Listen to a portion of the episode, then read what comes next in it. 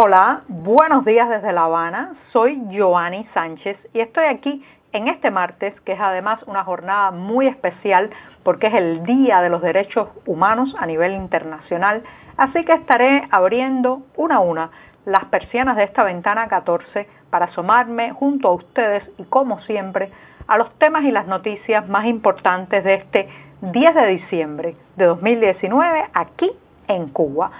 Hoy, hoy comenzaré con una reflexión muy personal que intenta responder a la pregunta de si tenemos algo que celebrar los cubanos en este Día de los Derechos Humanos. Por otro lado, desde ayer, activistas y periodistas independientes están denunciando en las redes sociales los operativos policiales para impedirles salir de sus casas.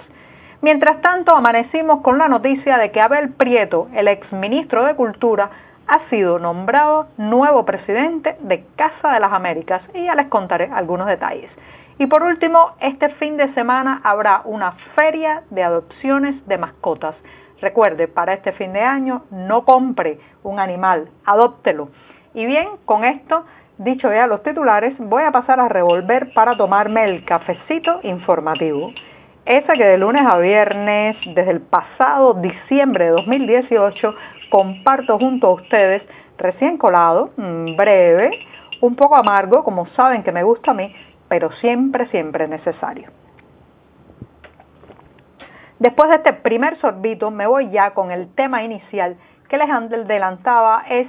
un intento, un intento desde una mirada muy personal de responder una pregunta acerca de este día. Eh, voy a comenzar eh, reflexionando sobre el hecho de que no recuerdo, no recuerdo con precisión en qué momento de mi vida yo escuché por primera vez esa frase que ahora, que ahora se dice tan abiertamente en muchas partes del mundo, que es la frase derechos humanos. Pero sí, aunque no recuerdo puntualmente el momento, el día y la fecha,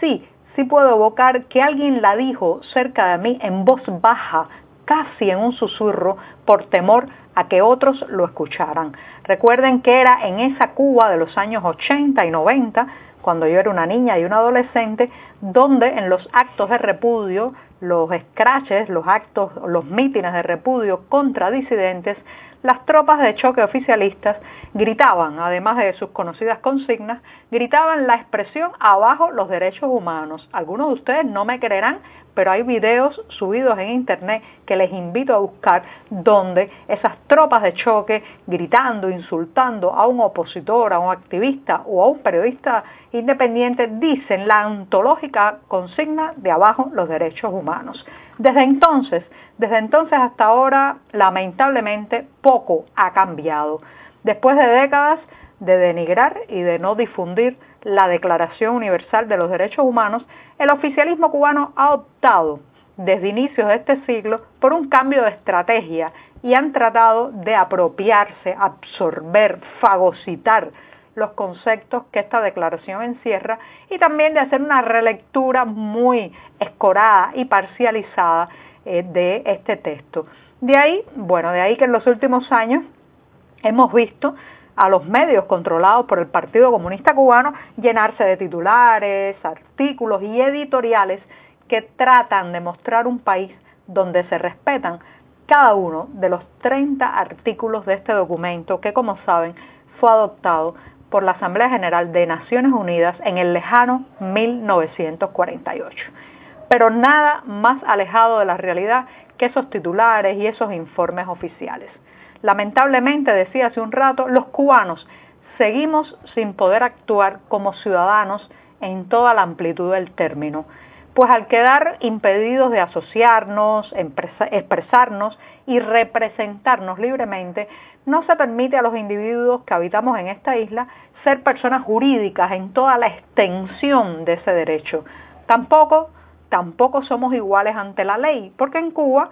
como ustedes conocen, señoras y señores, se ha erigido un modelo político que le otorga superioridad a una casta basada en la ideología. Según las categorías que impone el gobierno, aquí, aquí solo se puede ser revolucionario o contrarrevolucionario, fiel a la causa o enemigo, militante o apátrida. Entonces, quienes están en la categoría de los estigmatizados políticamente, dígase activistas, disidentes, opositores y periodistas independientes, incluso ciudadanos críticos, no tienen las garantías legales, jurídicas ni institucionales mínimas para poder ejercer libremente sus derechos. Eso es una verdad como una montaña. Contra ellos, o sea, contra nosotros, está lanzada toda la vigilancia, el fusilamiento de la reputación, las desproporcionadas condenas judiciales y también las presiones para que partamos hacia el exilio. Todo este acoso además se agrava porque está hecho desde el Estado, es un verdadero abuso de poder para el que se utilizan las instituciones, los medios nacionales y hasta el sistema educativo. Todos estos eh, aparatos públicos que deberían protegernos se lanzan también a presionarnos, estigmatizarnos y acosarnos. Y todo esto, toda esta presión se viste además de los falsos ropajes del patriotismo y de la defensa de la soberanía, cuando en realidad no es otra cosa que la intolerancia de una facción ideológica incapaz, incapaz de convivir con la diversidad y la pluralidad de criterios. Estamos, lamentablemente, desde hace seis décadas, ante los excesos de un grupo que cree representar a toda la nación, cuando en realidad solo es una parte, una pequeña parte de esta Cuba que habitamos. La Plaza de la Revolución, si ustedes la escuchan hablar en los foros internacionales, pues ofrece muchas estadísticas de que los cubanos tenemos derecho a la salud y a la educación gratuita, expone cifras, datos maquillados, la mayoría de las veces, como saben, difícil de verificar porque vivimos además en un país donde el secretismo, el miedo y la falta de libertad de prensa se extienden por todos lados. La verdad es que ambos modelos de servicios públicos, la educación y la salud, distan mucho de lo que se cuenta en los informes oficiales. Hay un abismo, un abismo de diferencia.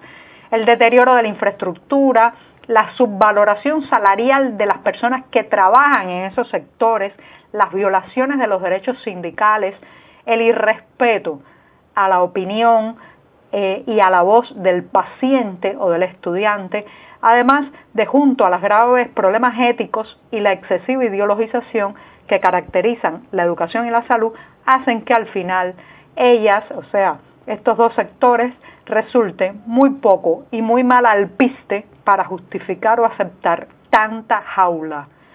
De los que pocas veces hablan estos reportes gubernamentales son de los otros derechos. Por ejemplo, en esta isla se mancilla sistemáticamente el derecho de toda persona a salir de su propio país. La prohibición de salida, que ustedes ya conocen porque hemos hablado largamente en esta ventana 14 y que burocráticamente se le dice estar regulado o regulada,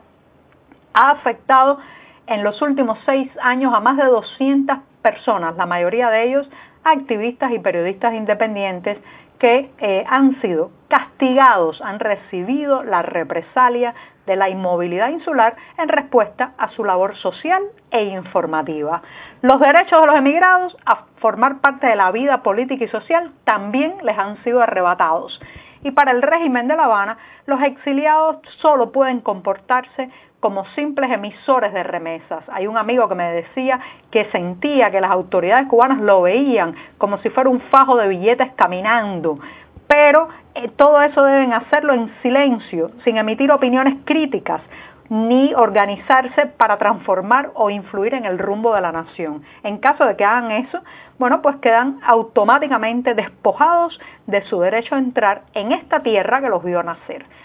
Por otro lado, la libertad de pensamiento y la manifestación de ese pensamiento también han sido severamente anuladas en Cuba. La represión ha traído en muchos casos la autocensura, pero también esos problemas tan graves que tenemos en la realidad cubana de hoy, que son las máscaras, el oportunismo y los silencios. Cuando uno escucha hablar en la calle, la gente utiliza metáforas para sustituir los temas o los asuntos más peligrosos, hace gestos, señas, para no mencionar los nombres de esos que desde, desde ahí arriba nos han impuesto el temor y la exclusión a quienes piensan diferente. Tampoco se respeta el derecho a que toda persona acusada de un delito se presuma su inocencia hasta que no se pruebe la culpabilidad. Esto ha quedado demostrado fehacientemente a lo largo de 60 años, pero recientemente se ha vuelto a confirmar con los tristes casos del periodista independiente Roberto Quiñones y también del líder opositor José Daniel Ferrer,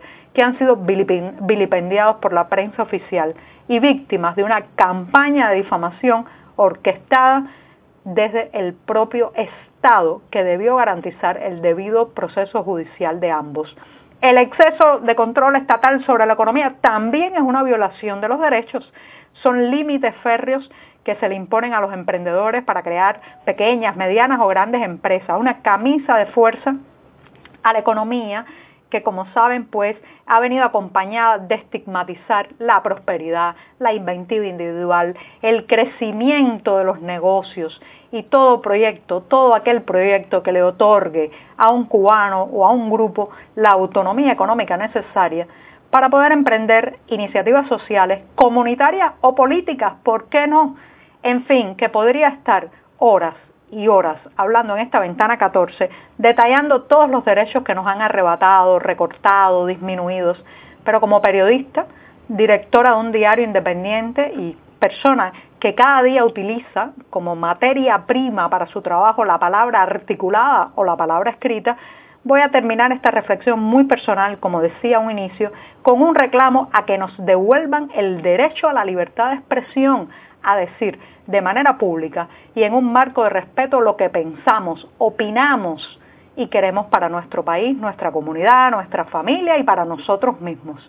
La devolución del derecho a la expresión es un primer paso. Ya sé, ya sé que me dirán que es inicial, incompleto, primigenio, pero al menos un primer paso para reclamar el resto de los derechos que nos faltan, porque la actual penalización de la discrepancia funciona como una mordaza que nos impide hacer valer el resto de nuestros derechos, reivindicarlos o ampliarlos. Si nos dejan hablar, no, si no nos dejan hablar, perdón, si no nos dejan hablar, no podemos exigir. Si no nos permiten reclamar, seguirán levantando barrotes alrededor nuestro y tratando además de mostrarle al mundo que estamos callados y felices dentro de esta jaula. Y bien, eh, me he extendido un poco el primer tema, pero valía la pena porque hoy es un día que hay que subrayar, marcar, arrojar luz sobre él, por lo que significa y sobre todo por lo que nos falta por lograr. Y me voy rápidamente al segundo tema que está relacionado. Desde ayer, varios reportes de activistas, periodistas independientes y opositores dan cuenta de que hay amplios operativos policiales para impedirles salir de sus casas. Hay que estar atentos a la jornada de hoy porque presumiblemente puede haber arrestos, coacciones, represalias y sobre todo mucha gente bajo prisión domiciliaria para impedirle conmemorar, recordar o hacer acciones en este día, en este Día de los Derechos Humanos. Y hablando de derechos humanos, Abel Prieto, exministro de Cultura, acaba de ser nombrado nuevo presidente de Casa de las Américas. Esto es una noticia con la que me he despertado hoy, no me sorprende, hay como una vuelta de las viejas figuras, los represores, la, los funcionarios de mano dura a el poder en Cuba o al menos a eh, dirigir estas instituciones y estas entidades y Abel Prieto, tristemente célebre eh, por mucha censura que se cometió bajo su mandato como ministro de Cultura, pero especialmente lo recuerdo cuando en el año 2015 participó en Panamá en los actos de repudio contra los activistas que estaban invitados a participar en los foros paralelos vinculados a la Cumbre de las Américas. Allí vimos a un Abel Prieto descompuesto, gritando, asusando las tropas de choque y quedó en evidencia que más que un ministro de Cultura, aquí tenemos, aquí tenemos a un censor del pensamiento y de la palabra que ahora, que ahora va a dirigir la Casa de las Américas, una entidad, una institución ya pasada por agua, eh, deslucida, con menos importancia cada día, pero que ahora, ahora queda en manos evidentemente de un hombre que aplica las tijeras y no el diálogo. Y me voy rápidamente con una exhortación para el próximo 14 de diciembre, sábado, apúntenlo, apúntenlo en el almanaque. Si usted está en La Habana, especialmente en La Habana Vieja, el 14 de diciembre a las 10 de la mañana en el Parque Cristo habrá, habrá una jornada